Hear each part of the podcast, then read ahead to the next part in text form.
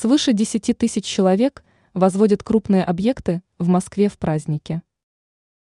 Несмотря на новогодние праздники, в городе по-прежнему выполняются строительные работы.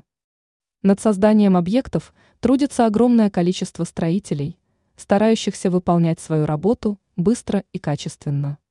По информации РИА «Недвижимость», пресс-служба заместителя мэра Москвы по строительству Андрея Бочкарева сообщила о работе строителей в новогодние праздники. Отмечается, что в праздничный период работает свыше 10 тысяч человек. Они занимаются строительством дорог, объектов метро, НКЦ.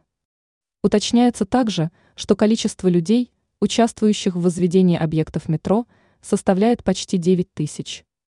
Строители активно работают над Троицкой линией, развивают большую кольцевую линию метро. Помимо этого, сейчас строители готовятся к возведению станции на кольцевой линии метро. В числе работ находится строительство участков Южной Ракады, объектов на МКАД.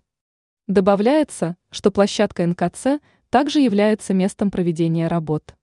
Там работает более 1,1 тысячи человек. Ранее рассказывалось о завершении строительства дома в Новой Москве.